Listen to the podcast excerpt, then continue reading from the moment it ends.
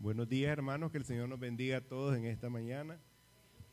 Doy gracias a Dios por este privilegio que me da en esta mañana de poder llevar esta palabra, esta prédica, ¿verdad? En esta mañana para compartirla con la iglesia. Y en esta mañana pues estamos gozosos y contentos de estar aquí en la casa del Señor. Y me alegra también esta mañana ver a Alex, ¿verdad? Alex es de los niños que estuvieron allá en la iglesia Monte Sinaí ¿verdad? Y después de mucho tiempo, pues también qué bueno verlo aquí, que anda bien acompañado también, ¿verdad? Nos alegra también tener a Claudia, ¿verdad? Mi, nuera, después de dos meses de estar fuera, gracias al Señor, ya vino también y nos alegra también que hoy estén aquí, dándole gracias al Señor por ello. también me alegra ver a Chepita. Chepita es de las niñitas que nacieron aquí en Filadelfia y hoy está de nuevo aquí, ¿verdad? Así que me alegra también verla aquí a la Chepita. Y pues en esta mañana, hermanos, vamos a compartir la palabra del Señor allá donde leímos, ¿verdad? En Primera de Corintios capítulo 2, versículos del 1 al 5. Y pues ahí leímos, ¿verdad? Esta palabra donde Pablo le escribe esta carta a la iglesia en Corinto, ¿verdad? Y pues entonces vemos ahí, voy a leerlo nuevamente. Dice así la palabra del Señor, proclamando a Cristo crucificado. Así que, hermanos, cuando fui a vosotros para anunciaros el testimonio de Dios, no fui con excelencia de palabras o de sabiduría, pues me propuse no saber entre vosotros cosa alguna, sino a Jesucristo y a este crucificado. Y estuve entre vosotros con debilidad y mucho temblor y temor y temblor. Y ni mi palabra ni mi predicación fue con palabras persuasivas de humana sabiduría, sino con demostración del Espíritu y de poder, para que vuestra fe no esté fundada en la sabiduría de los hombres, sino en el poder de Dios. Amén. Esta carta escrita por Pablo, ¿verdad? A la iglesia de Corinto, una iglesia que él fundó, ¿verdad? Y vemos pues que ahí hay una imagen en el mapa, ¿verdad? Donde Pablo se cree que está en Éfeso en este momento, que está escribiendo esta carta ¿verdad? Se le escribe a la iglesia de Corinto y Pablo se encuentra en Éfeso. Está en ese momento trabajando en la iglesia de Éfeso. Esta iglesia que Pablo funda en Corinto tiene diferentes problemas. Y Pablo examina una serie de asuntos a la luz de la fe, partiendo del análisis del problema. Recurre a la teología cristiana, principalmente a la teología de la cruz. ¿verdad? Esta carta a los Corintos es escrita desde Éfeso, donde Pablo tuvo una prolongada estadía, ¿verdad? Pablo tiene una prolongada estadía, ahí lo podemos ver en 1 Corintios 16, 8 y 9. Por tiempo, pues ya la traje, ¿verdad? Dice, pero estaré en Éfeso hasta Pentecostés, porque se me ha abierto puerta grande y eficaz, y muchos son los adversarios. ¿verdad? Entonces Pablo se encuentra en Éfeso, ¿verdad? Está en esta iglesia, dice que se le han abierto muchas puertas para predicar el Evangelio y él lo está aprovechando, pero no descuida tampoco la iglesia que fundó en Corinto, la cual tiene muchos problemas, ¿verdad?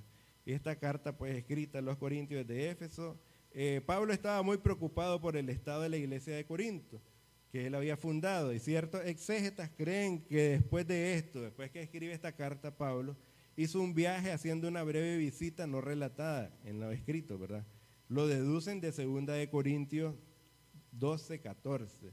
He aquí por tercera vez estoy preparado para ir a vosotros y no seré gravoso porque no busco lo vuestro, sino a vosotros, pues me, no deben atesorar los hijos para los padres, sino los padres para los hijos. Entonces posiblemente Pablo haya hecho una visita relámpago después de escuchar los problemas de que estaba atravesando la iglesia, ¿verdad? Entonces vemos pues el título es Proclamando a Cristo crucificado. ¿Verdad? Y eh, suceden todas estas cosas, Pablo en Éfeso, ¿verdad? Y entonces, pues dice el título en este mensaje es Proclamando a Cristo crucificado.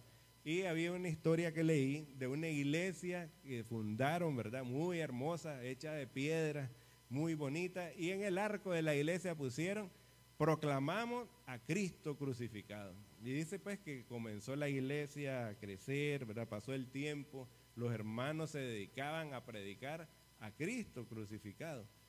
Esta iglesia también a pared habían sembrado muchas plantas, ¿verdad? Y pasó el tiempo y aquellos hermanos murieron, ¿verdad? Terminó el periodo de los hermanos, murieron, también las plantas crecieron y de pronto cubrieron la parte que decía crucificado, solo decía proclamamos a Cristo. La siguiente generación vino y, proclamó a Cristo, ¿verdad? Predicaban a Cristo y pasaron, ¿verdad? Y predicaban siempre de Cristo. Pero igual pasó el tiempo y también aquella generación desapareció y las, las plantas también crecieron y solamente quedó predicamos. ¿verdad? Entonces, esto es una, una, breve ilustración, ¿verdad? De lo que Pablo pues está hablándole a esta iglesia en Corinto, que de repente se olvidan de ciertas cosas, de ciertas palabras que Pablo les había dicho, ¿verdad? Que Pablo les decía, que Pablo les había instruido y de pronto hay muchos, hay muchos problemas en la iglesia. En su persona, oficios y sufrimientos, Cristo es la suma y la sustancia del Evangelio y debe ser el gran tema de la predicación de los ministros del Evangelio, como lo hacía Pablo. Ante los diferentes problemas que afectaban la iglesia en Corinto, en esta carta Pablo trata varios asuntos, ¿verdad? Pablo trata varios asuntos, al parecer, ¿verdad? Que eh, recibía de, dos fuentes. había recibido información de los problemas de la iglesia a través de dos fuentes. Por un lado estaban los de Chloe, ¿verdad? El 1.11, dice Primera de Corintios 1.11. Dice ahí. Porque he sido informado acerca de vosotros, hermanos míos, por los de Chloe, que hay entre vosotros contienda. Entonces, hermano, esta iglesia estaba sufriendo cierta división, ¿verdad? Y Pablo entonces trata el asunto hacia los hermanos con la iglesia de Corinto, ¿verdad? A través de dos fuentes, ¿verdad? Y la otra es, ¿verdad?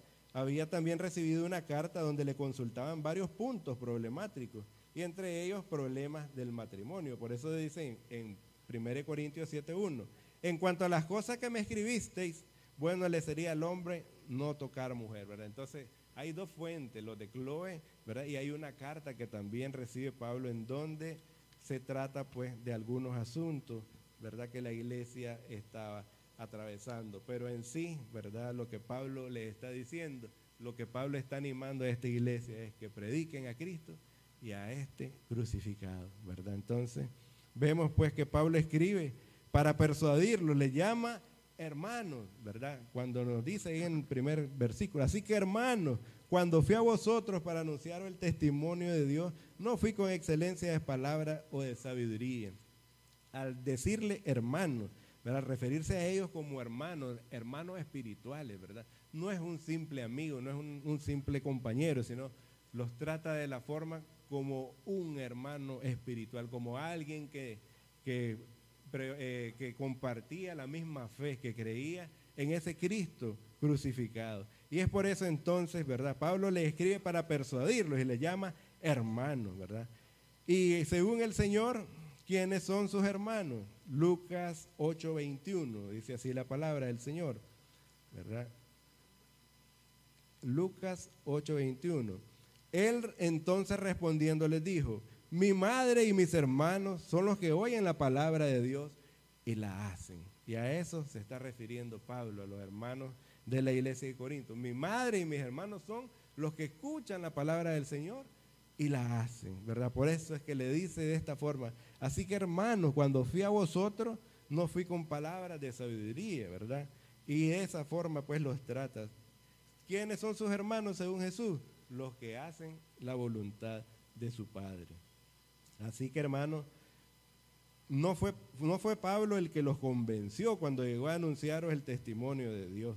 Pero no fue Pablo el que quiso convencerlo, sino que le trató de hablar con palabras del Señor. Y allá vemos en Isaías 43, 10 y 11, donde el Señor le dice esto a su pueblo. Vosotros sois mis testigos, dice Jehová, y mi siervo que yo escogí, para que me conozcáis y creáis y entendáis que yo mismo soy antes de mí no fue formado de Dios, ni lo será después de mí.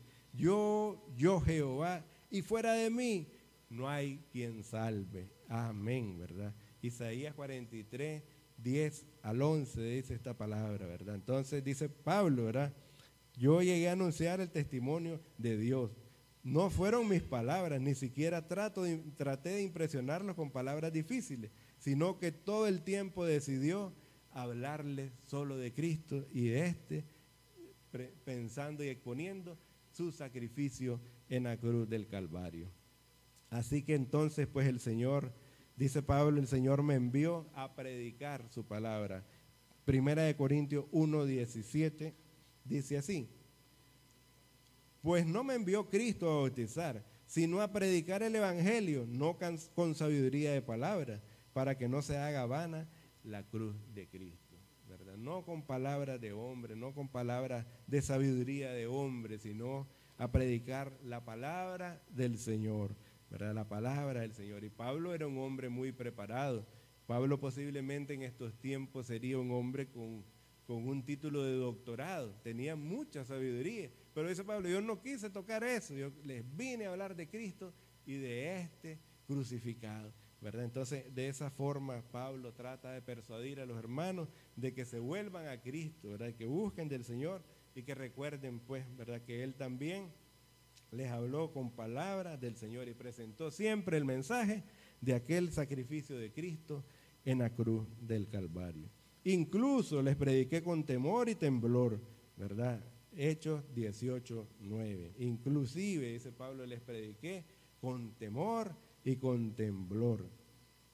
Entonces el Señor dijo a Pablo en visión de noche, no temas, sino habla y no caiga. ¿verdad? Yo me imagino la posición de Pablo, es como la de Pedro, cuando reconoce quién es el que le está hablando, cuando está en la barca, ¿verdad? Y ven, la pesca milagrosa, ¿verdad? Y le dice, apártate de mí, Señor, porque yo, yo soy hombre pecador, ¿verdad? Yo me imagino que en esa misma condición se siente Pablo al hacer esto, ¿verdad? Yo mismo les prediqué con temor y temblor porque estoy predicándole las palabras del Señor y solamente quiero predicar ah, de Cristo y de este crucificado, ¿verdad? Entonces, esas son las palabras de Pablo para persuadir a esta iglesia, ¿verdad? Que sí estaba atravesando bastante, bastantes problemas, divisiones y muchos otros problemas. Si ustedes leen ahí en Corintios, ¿verdad? Van a ver diferentes problemas que habían en la iglesia en Corinto.